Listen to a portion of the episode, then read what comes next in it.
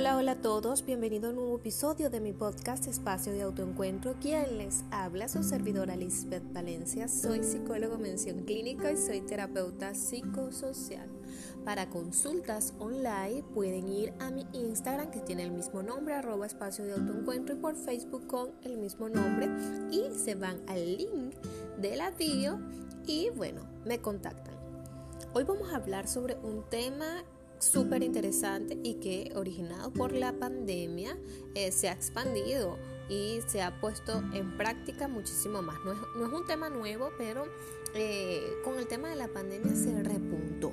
Lo que es el trabajo a distancia, lo que es el trabajo en casa, lo que es el tema, en este caso que soy psicólogo de la telepsicología o práctica online.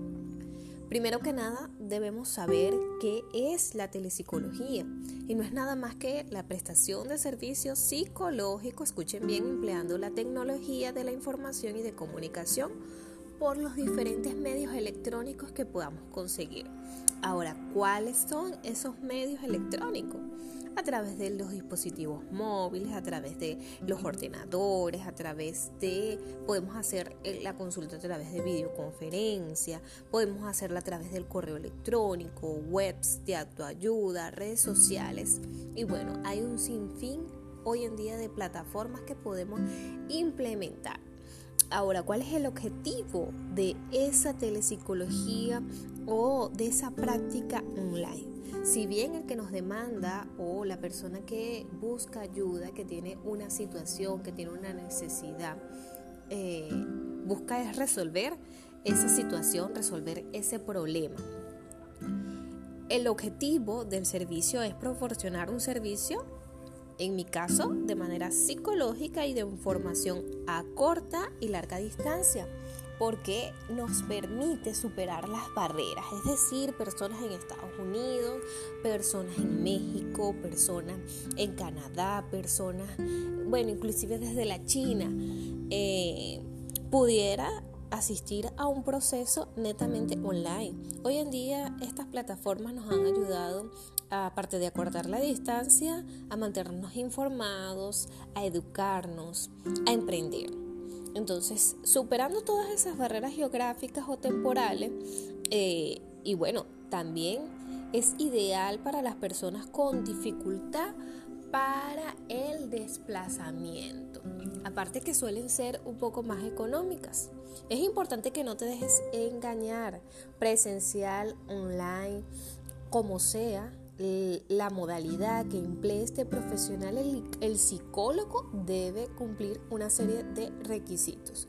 Vamos con esa serie de requisitos para que lo tengas en cuenta a la hora de someter tus necesidades, tus problemas o a la hora de trabajar en base a herramientas, fortalecer valores, fortalecer habilidades. Lo primero es que obviamente esta persona debe tener una formación académica, debe ser licenciado en psicología con la especialidad que esta persona dice ser. Debe tener una experiencia supervisada, eh, debe eh, consultar casos, casos clínicos.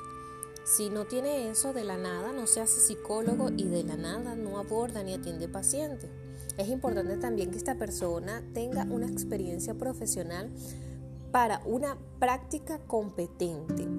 Es decir, que tú puedas, si eres paciente, indagar qué hace esa persona, en dónde ha trabajado, si tiene un código que lo respalde o una credencial. Y, bueno, es parte de cumplir con todas esas formalidades legales que debe tener ese psicólogo o ese especialista. Y bueno, tener formación para actuar en situaciones de emergencia. Cuando trabajamos a distancia y la persona es de un país, eh, hay que buscar, hay que indagar, hay que educarse, hay que informarse acerca de eh, esas redes de apoyo que pueden estar o que puede obtener ese paciente en su lugar de domicilio. ¿Cuáles son las formalidades básicas, básicas de la atención a distancia, tanto paciente y psicólogo? Lo primero es que, bueno, se debe establecer una relación, un rapport, debe ubicarse esa sesión en un espacio, un entorno que sea cómodo y propicio para progresar hacia la maximación del servicio proporcionado.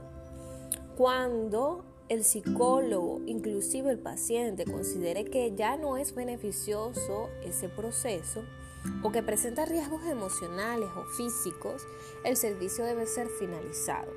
Se ofrecerá cualquier servicio alternativo, digo, de referencia al cliente paciente, para que éste busque una alternativa y siga trabajando en su bienestar. Los contactos entre sesiones deben ser acordados, no es arbitrario, no es... Eh, un día que la persona no pueda o que el especialista no pueda. Debe ser acordado para eh, que estas sesiones no generen estrés, no generen ansiedad, no generen inquietud. Ambos, tanto pacientes y psicólogos, deben hacer el esfuerzo para asegurar la privacidad del objetivo. ¿Y cuál es el objetivo? Trabajar en base a esa persona. Entonces, todo lo que se habla en consulta es confidencial. Evitemos el tambaleo o sacudidas durante la sesión, pues se recomienda utilizar un soporte fijo para comodidad y visión clara del rostro. En caso de que exista un fallo tecnológico, por ejemplo yo me encuentro en Venezuela y he tenido consultas a nivel internacional y en ocasiones, por lo menos en mi país, falla, en los países em, desarrollados no he encontrado que algún cliente me haya manifestado que se ha quedado sin luz. Pero bueno, aquí sucede, esa es nuestra realidad. Implementamos o recurrimos a un plan B que nos permita seguir interactuando y trabajando en esta red de apoyo. Si te gusta lo que estás escuchando, por favor ve a mi Instagram y dale like a esta información que la obtendrás por ahí.